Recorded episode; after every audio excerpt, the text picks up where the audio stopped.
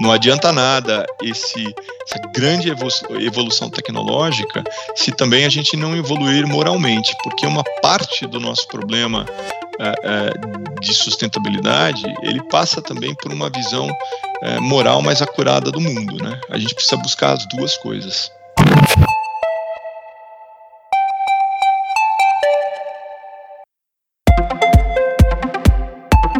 Olá, bem-vindos ao Inovação em Pauta, o podcast da 3M dedicado a falar sobre ciência, diversidade e inclusão, sustentabilidade, tudo isso sob a ótica da inovação. Eu sou Giovana Riato, editora de conteúdo do canal da 3M no projeto Draft, e hoje a nossa conversa aqui é sobre um tema muito necessário, principalmente nesse momento. A gente vai falar sobre ciência sobre o que é ciência, como esse tema é percebido pelas pessoas, quais são as possíveis carreiras nessa área, enfim, tem muita coisa aí para a gente conversar. E para falar sobre tudo isso e muito mais, o nosso convidado de hoje é o Paulo Gandolfi. Ele é diretor de pesquisa e desenvolvimento da 3M para a América Latina. Gandolfi, seja muito bem-vindo. Muito obrigado, Giovana. É um prazer estar aqui com vocês. Maravilha, então já vou direto para a primeira pergunta, Gandolf, para a gente começar assim sem delongas. É, a gente, olhando um pouco para a história da ciência, né, em 300 antes de Cristo, Aristóteles já fazia ciência, ainda que com um outro nome, né, na época era filosofia natural.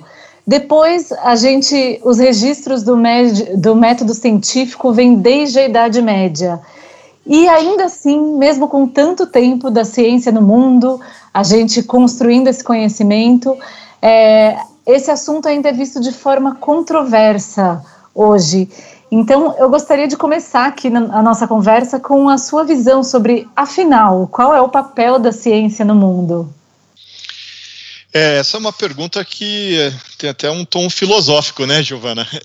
Mas é, olhando, olhando do ponto de vista é, é, de, um, de um engenheiro de formação, né, que sempre viu nas ciências uma forma de entender o mundo, é, eu vejo nas ciências, em particular nas ciências é, é, biológicas, ciências exatas, né, tentando entender e compreender o mundo em que a gente vive e a partir dessa compreensão, né, desse entendimento, é poder é, colocar ações em prática para que a vida das pessoas seja melhor, né, tenha melhor qualidade, a gente viva mais, a gente dê uma melhor condição de vida a todos. Acho que é, a, a ciência, ela na, na história da humanidade, ela, ela, ela nos levou a isso uh, invariavelmente. É, o grande desafio é que é, a gente sempre precisa casar, né, balancear esse conhecimento científico com a nossa evolução moral também, porque como a gente sabe, a ciência, ao mesmo tempo que salva vidas, criou armamentos de destruição em massa, né? Ela consegue destruir tanto quanto ela pode construir. Eu entendo que nos últimos é, 50, 60 anos da humanidade, a gente é, teve alguns grandes reveses nesse sentido, mas a gente conseguiu muito mais melhorar a qualidade de vida. Eu sou uma, uma pessoa positiva nesse sentido, muita melhoria na qualidade de vida, e muito disso veio do entendimento científico do mundo. Bem interessante esse olhar, né, Gandolf, de que a evolução humana tem que vir junto da evolução do conhecimento humano, né, no fim das contas. É, e a 3M, além de contribuir para a construção desse conhecimento científico por meio das, da pesquisa e do desenvolvimento que vocês fazem internamente relacionado aos produtos, vocês estão também estão contribuindo com o entendimento sobre ciência na sociedade, né? Há três anos vocês organizam a pesquisa do Índice do Estado da Ciência, o SOSE, que é feito em, feito em diversos países para entender a percepção das pessoas leigas, né, das pessoas comuns em relação à ciência. E eu gostaria que você comentasse um pouco, vocês acabam de divulgar os resultados desse, do terceiro ano desse estudo, Então, o que mudou? Quais são as mudanças mais evidentes ao longo desses três anos? Quais são as principais percepções que vocês tiveram? É, excelente pergunta, Giovana. É, realmente, a gente vem fazendo essa pesquisa globalmente e o Brasil é parte dela. Né? É, eu acho que é, este último ano, é, acho não, né? Os dados mostram, é, este último ano é, a pandemia fez com que os brasileiros entendessem muito mais o valor da ciência do que no passado. Houve uma evolução global, né, que a, de, da importância da ciência no desenvolvimento tecnológico, apesar de que muita, muitas pessoas não conseguem fazer a ligação entre tecnologia e ciência, né? Esse a gente pode explorar um pouquinho mais isso, mas é, é, houve aí uma percepção de que uh, a ciência pode ajudar e está ajudando muito o mundo a sair dessa pandemia. Então, muito interessante isso. E os brasileiros viram isso de uma forma ainda mais acentuado. É, eu acho que eles também é, continuam a dar grande prioridade para mais equidade na educação das ciências, né, no, no, no Brasil. E o interessante, né, é, eu acho que isso liga muito com uma crença que nós temos na 3M, é, eles, os brasileiros, de uma forma geral, olham também não só para o governo, mas para as corporações, para empresas como a nossa, é, como parte da solução para essa melhor, esse melhor acesso à, à educação. E, e, e finalmente, é, os brasileiros também, é, eles têm grandes expectativas que a ciência possa ajudá-los na resolução de graves problemas ambientais que, que a gente vive ao redor do mundo, particularmente no caso do Brasil, é, é, vários, vários assuntos que podem ser resolvidos com mais ciência e, eu diria, com tecnologia, né? É, a ciência vista aí como uma forma de resolver os problemas do mundo que a gente está vivendo, né, Paulo? É, aproveitando, você citou aí a questão da pandemia, então, no, no estudo desse ano, dá para perceber uma mudança, talvez causada até pela pandemia, pelo contexto em que a ciência talvez esteja em evidência maior. É, de mudança da percepção das pessoas em relação à ciência? Por, a pandemia fez as pessoas prestar, valorizarem mais ou prestarem mais atenção no, no conhecimento científico?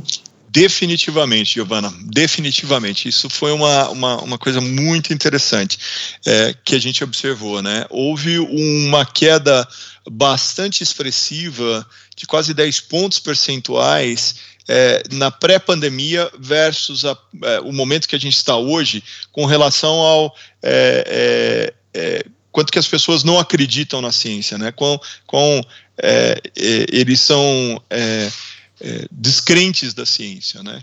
Então isso foi um, um ceticismo em relação à ciência caiu bastante nos últimos nos últimos meses durante esse momento da pandemia. Acho que eu acho que isso é, para mim fica muito claro, assim, porque eu acompanhei muito de perto e, e, e como uma, uma empresa que é, tem aí é, um envolvimento muito forte com esse momento da pandemia. Vocês sabem, a gente produz aquilo que agora ficou convencionado chamar de máscaras N95, né, no Brasil, que são aquelas máscaras que, né, o, o que, que, os, que os é, enfermeiros, enfermeiras, médicos, médicas usam, né, dentro de hospitais, assim como nós todos, né, podemos usar também. É, é a gente acabou se envolvendo demais nisso, né. A gente tem muita muita interação com, com todos os públicos, principalmente na área de saúde, nesse tema. E, e, e eu posso ver isso né, nessas interações, que houve um aumento muito significativo é, das pessoas in, in, interessadas em entender mais sobre quais as causas da pandemia, como preveni-la, né, como, como tratá-la, né, como a, a doença, né, o Covid-19, como, como desenvolver uma vacina, né? Pouca gente sabia quantas fases passam uma vacina, agora todo mundo acompanha isso muito de perto, né? Então, eu acho que tem, tem muito esse componente, é, é, Giovana, que, que, a, que a pandemia trouxe para todos nós, né? Essa questão da vacina, tá todo mundo acompanhando de perto, torcendo, né? Tá uma coisa até talvez passional, uma relação muito Sem diferente. Realmente, né? Quem que imaginaria, né, essa preocupação com o desenvolvimento de vacinas há alguns Sim. meses ou alguns anos atrás, né? Mas sem sombra de dúvida. Muito bom. E Gandolf, é, você, a gente abriu né, naquela primeira pergunta mais filosófica, você comentou dessa questão da, da ciência, se ela não vem com uma evolução humana, né, uma evolução moral, ela pode também é, trazer ameaças, né? Eu gostaria que você falasse um pouco sobre a percepção das pessoas em relação a isso. É, existe o um entendimento da ciência mais como uma solução ou ainda existe um temor? Essa coisa meio ficção científica de que a ciência pode levar uma ameaça. É, o, o estudo do índice do estado da ciência traz essa impressão? Olha, para os brasileiros em particular, isso, isso não aparece como uma grande ameaça. Né? A gente não tem essa percepção, vamos dizer assim, mais negativa, quem sabe, é, ou, ou, como uma ameaça em relação à ciência. Acho que os brasileiros continuam acreditando que a, a, a ciência ela, ela traz muito mais benefícios do, do que malefícios. Óbvio que isso varia de essa percepção de país para país, né? Mas de uma forma geral, a humanidade vê na ciência a resposta para muito do seu, muitas das suas dores e dos seus males. Né? É, eu acho que a, existe, é, obviamente, os devidos cuidados sobre desinformação, né? Infelizmente, ainda existem né, os antivacinas, os terraplanistas, né? A gente, a gente tem que lidar com, com a desinformação que por uh, e, e, o mais o mais interessante disso tudo, né? Uma das grandes revoluções científicas e tecnológicas que estamos passando, que é a revolução digital, trouxe também a possibilidade de atingir muita gente, muita gente de uma forma rápida e barata, né? E então essas teorias conspiratórias, às vezes, ou essa desinformação, ela acaba circulando de uma forma também muito rápida. Ah, isso quer dizer que então foi maléfica a transformação digital? Muito pelo contrário. Eu acho que caberá a nós, é, é, é, como sociedade, nos educarmos e, e, e entendermos da melhor forma possível como usar essas ferramentas a nosso favor. Né? É, eu acho que esse é, o, esse é o grande desafio da humanidade, porque é, é, a gente pode entrar num debate até um pouco mais profundo sobre as vantagens e desvantagens da transformação digital e, em particular, das mídias sociais, né? mas é, é, eu, eu acredito, eu ainda acredito, eu tenho a crença de que a ciência ela traz muito mais benefícios do que malefícios. Gandolf, aproveitando o gancho, né? Essa questão, você citou aí mídias sociais, essas tecnologias que nos acompanham é, o tempo todo, e você tinha falado lá atrás sobre essa questão que nem sempre as pessoas traçam esse paralelo entre ciência e tecnologia, porque acho que tecnologia é uma coisa assim, em geral, as pessoas têm, têm é, são mais apaixonadas mesmo, porque a gente usa todos os dias, está muito na nossa vida. Existe mesmo essa distância na percepção das pessoas entre a ciência e o, e o avanço tecnológico? É, eu, eu, eu é, a resposta curta é sim, Giovanni. Eu acho que a, a, nem todos é, durante o processo educacional, é, conseguem ou passam por um processo de, é, de educação, e eu estou falando educação formal mesmo, né, que vão mostrar a elas, de uma forma clara, como a matemática e a física e a química, né, e quando eu falo do eletromagnetismo, nós estamos falando de eletromagnetismo é, é, nas ciências, mas ele está por trás dessa conexão que nós estamos fazendo agora, né?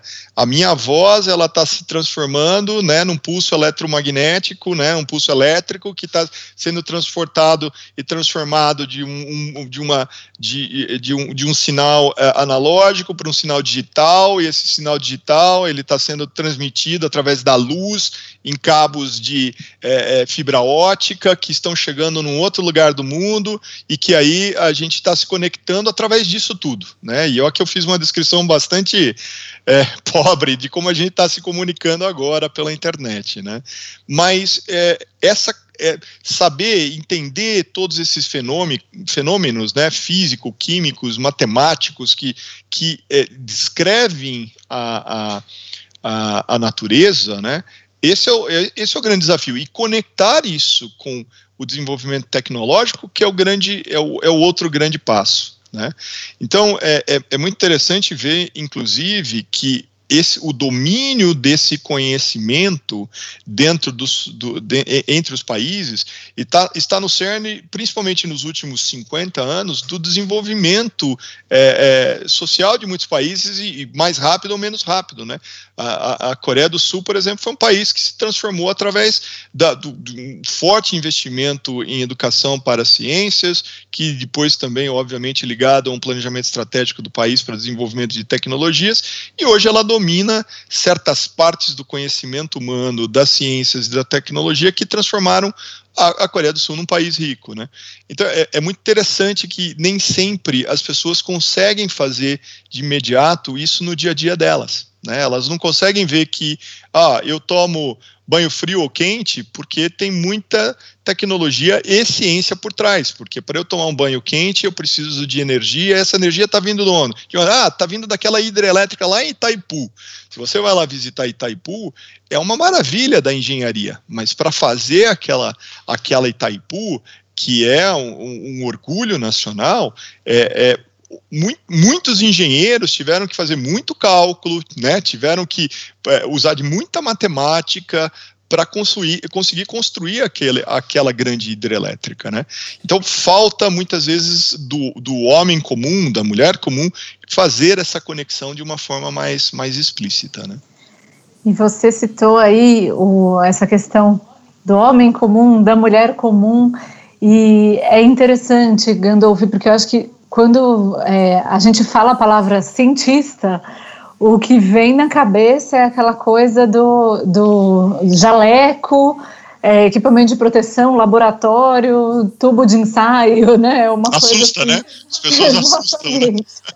Uma figura distante, talvez meio isolada, assim, uma, uma um, um nerd, assim, muito focado.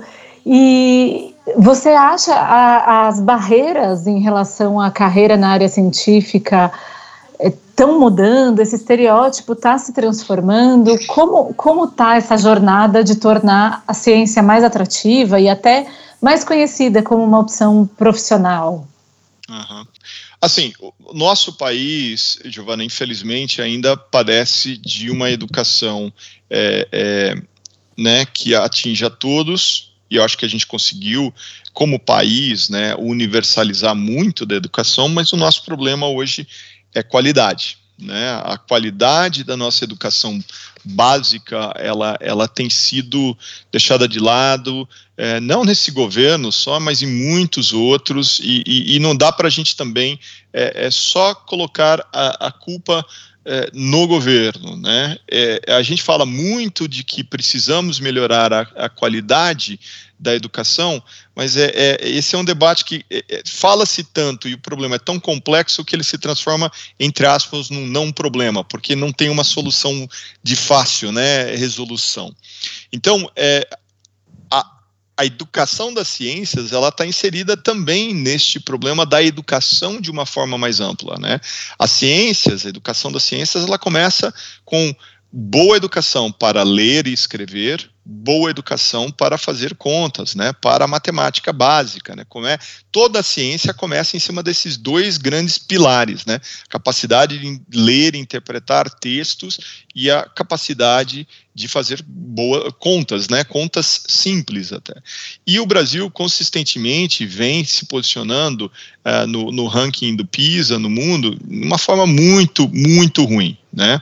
Então temos aí um, um grande desafio como sociedade e a 3M vem se esforçando muito também nesse sentido, e principalmente no ambiente é, público brasileiro, que sofre ainda mais com da educação pública brasileira, que sofre ainda mais com isso, nós temos feito esforços de é, agregar na educação das ciências, principalmente para aqueles alunos que já estão lá no quinto, sexto ano, não dá, nossos programas não resolvem toda a educação básica, mas a gente tem vindo com metodologias de educação baseada em projetos. É, é, é, já falamos anteriormente, né, Giovana, sobre o nosso programa da Mostra de Ciências do Instituto 3M.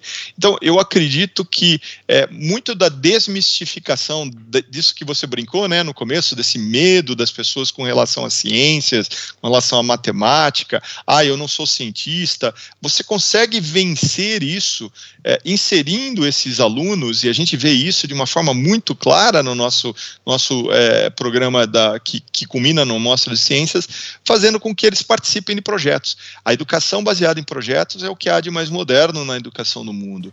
E eu acho que existem soluções sim, soluções inteligentes como essas, soluções que hoje estão cada vez mais baseadas no uso da tecnologia da informação para a educação à distância. A combinação dessas coisas, para mim, é, é, são uma resposta, uma parte da resposta para esse grande problema da educação no país.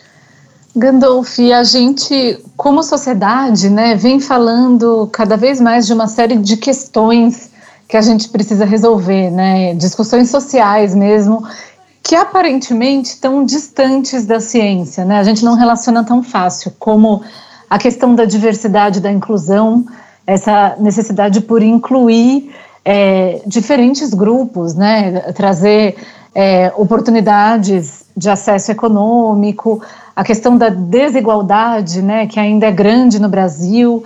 É, a ciência é um caminho para resolver esses problemas?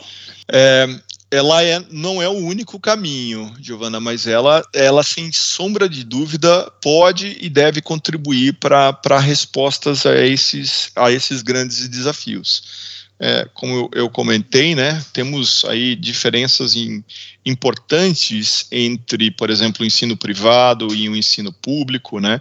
Mesmo dentro do ensino é, privado e do ensino público há dif diferenças muito, muito importantes, né? Mas a, a inclusão é, é, dos indivíduos numa sociedade e a diversidade de pensamento que a gente entende é, na 3M como fundamentais para o desenvolvimento de uma sociedade, desenvolvimento socioeconômico de uma sociedade e, portanto, é, é, propulsores do, do, do, crescimento, né, propulsores do, do bem-estar social, a gente é, é, vê que a ciência sim pode ajudar com isso a, a, a, inclusão digital, por exemplo, é um tema fundamental dentro disso. Né? O acesso das pessoas, o simples acesso das pessoas ao, ao, a, a uma internet de, de qualidade, por exemplo, é, ela, ela propicia maravilhas. Né? A gente sabe que isso faz uma grande diferença numa escola. Né? Então, é, é, não, não, adianta a gente falar em transformação digital, em revolução digital, se nem ao menos a gente está conseguindo dar acesso aos indivíduos. Né? A, a, por exemplo, vou dar um exemplo muito claro. Está né? Tá vindo hoje aí a, a tecnologia 5G, né? que é o próximo grande passo da, da, da mobilidade é, e, e, do acesso a uma internet de altíssima velocidade em condições de mobilidade, né? Eu não tô, não tô numa base, né? Eu não tô próximo de um ponto de Wi-Fi, né? Eu tô com meu celular andando pela rua, né? O meu carro tá ligado, ou as pessoas, o, o ônibus, o, o aparelho é, é público está ligado à internet pelo 5G. É revolucionário em muitos aspectos, né? É, esse, esse investimento ele precisará acontecer no país, porque é, é, nós vamos conseguir é, dar às pessoas ferramentas é, que elas não teriam se não houvesse o, o 5G. Né? Então, é, é, esse é só um exemplo que eu acho que, sim, é, é, eu, eu, eu, citei na minha resposta lá anterior sobre a Coreia do Sul, talvez uma das maiores transformações em termos de inclusão e de diminuição de, diminuição de é, desigualdades econômicas se passou com a Coreia do Sul. Né?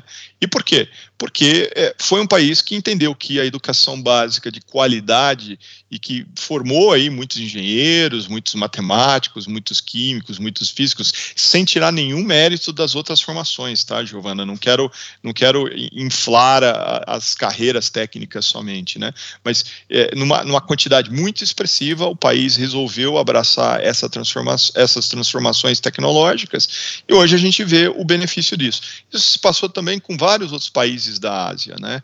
É, isso em alguma extensão aconteceu no Chile também, né? Então precisamos olhar esses, esses exemplos e segui-los. Gandolf, você citou também um pouco mais cedo essa questão da desinformação, né? De como isso é um desafio grande para a ciência. E aí, é, quando a gente relaciona isso com sustentabilidade, com as questões ambientais, também é um tema que foi muito atacado nos últimos anos, né? Afinal, tem aquecimento global, não tem aquecimento global, a gente deve se, se prevenir e cuidar disso ou não. É, a ciência é percebida pela sociedade como uma ferramenta para a gente alcançar um modelo econômico, um modelo social mais sustentável? É, eu estou convencido disso. É é, Giovana, eu, eu tenho falado repetidamente com muitas pessoas que, é, obviamente, que inovação não vem só de pesquisa e desenvolvimento, e na pesquisa e desenvolvimento a, a ciência é uma, das, é uma das bases. Inovação vem de novos modelos de negócio, vem de, da, da própria transformação digital facilitando vários desses modelos de negócio, da incorporação né, de, de é, soluções é, te tecnológicas já vigentes em cima daquilo que, que já existe, mas é, é, é muito da, da, daquilo que a gente vai precisar para é, quebrar né, o, os paradigmas ou os é, as compensações que sempre existem entre, ah, eu quero um produto mais sustentável e ao mesmo tempo eu quero um produto que impacte menos ambientalmente. Para, às vezes, quebrar um, um, um, compromisso que existe, ah, melhora a performance, mas eu, eu, eu pioro o impacto ambiental, ou eu melhoro o impacto ambiental, piora a performance de um produto. E entenda a performance das mais diversas formas, né, mas aquilo que entrega valor ao cliente. É, é, e eu, eu, eu como um, um, uma pessoa que trabalha na área de P&D, eu acredito que por trás disso está a ciência de altíssimo nível, né, um P&D muito robusto, que vá desenvolver soluções tecnológicas que é, vão quebrar esses compromissos. Né? Então, no, no, no, final do no frigir dos ovos, eu acredito que a, a combinação entre inovação e sustentabilidade é fundamental para entregar aquilo que alguns já vêm chamando de inovabilidade. Né? É, se a gente quer ter um, um, um mundo mais sustentável, né? E sustentável nos mais diversos aspectos, Giovana. A gente está falando da sustentabilidade é, social, da sustentabilidade econômica e da sustentabilidade ambiental nós vamos precisar sim de muita inovação, como a gente faz as coisas hoje. Eu acho que o ser humano não vai longe se ele não inovar e não repensar as formas como eles estão fazendo as, é, as suas atividades no, no, planeta hoje. Mas aí eu volto para aquele, só para completar esse raciocínio, eu volto para aquele ponto que eu citei no começo da nossa conversa.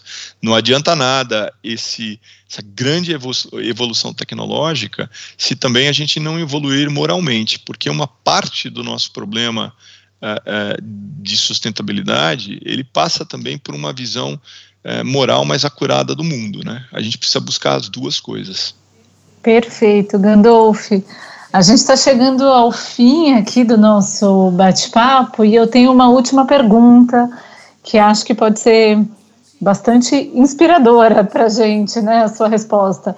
É, eu gostaria que você falasse, para a gente concluir aqui, quais são, né, olhando para isso tudo, as principais barreiras que a ciência ainda precisa vencer para ser melhor compreendida e até melhor avaliada pela sociedade, e também o, de que forma cada um de nós pode contribuir para isso, para essa evolução, para essa compreensão melhor da ciência? É, eu acho que não existe caminho fácil, né, Giovana? É, o, o, caminho, eu, eu, sou, eu sou uma pessoa que acredita que o, o caminho será é, longo e árduo para essa transformação é, científica e, e, e moral. É, muito trabalho, muita transpiração e pouca inspiração, né? Eu acho que vem muito da transpiração mais do que a inspiração. Quem já, quem já passou por, por, vários anos na, na, na, academia, seja desde lá do pré-primário até o, o, seu final de vida, lá no, passando por um doutorado, pós-doutorado e assim por diante, sabe que muito disso vem de um trabalho árduo, né? E mesmo que não foi na academia, é, mas é, é, foi trabalhar em outros setores da, da, da sociedade, é, muito vem do, do trabalho árduo, né? É, eu acho que é, a, a, compreensão né, da, dos impactos que é, uma educação de qualidade, o entendimento da ciência e os seus efeitos benéficos para a sociedade como um todo, à medida que essa compreensão aumente e que verdadeiramente nós, brasileiros é, e, e seres humanos de uma forma geral, valorizemos mais é, a educação no nosso país, eu acho que a gente vai conseguir é, chegar nisso que, que todos nós desejamos, né? Que é uma, uma, uma sociedade é, melhor, mais equânime, mais, é, mais ajustada. Bom, gente, nosso, nosso bate-papo fica por aqui. A gente conversou hoje com o Paulo Gandolfi, que é diretor de pesquisa e desenvolvimento da 3M. É, Paulo, muito obrigada pela sua participação aqui com a gente. Obrigado, Giovana. Foi um prazer conversar com você novamente. O Inovação em Pauta é o podcast da 3M com realização do projeto Draft. Este episódio foi produzido por mim, Giovana Riato, e por Liza Meschini. A edição de som é do Chibruski, Guilherme Schildberg. Até o próximo!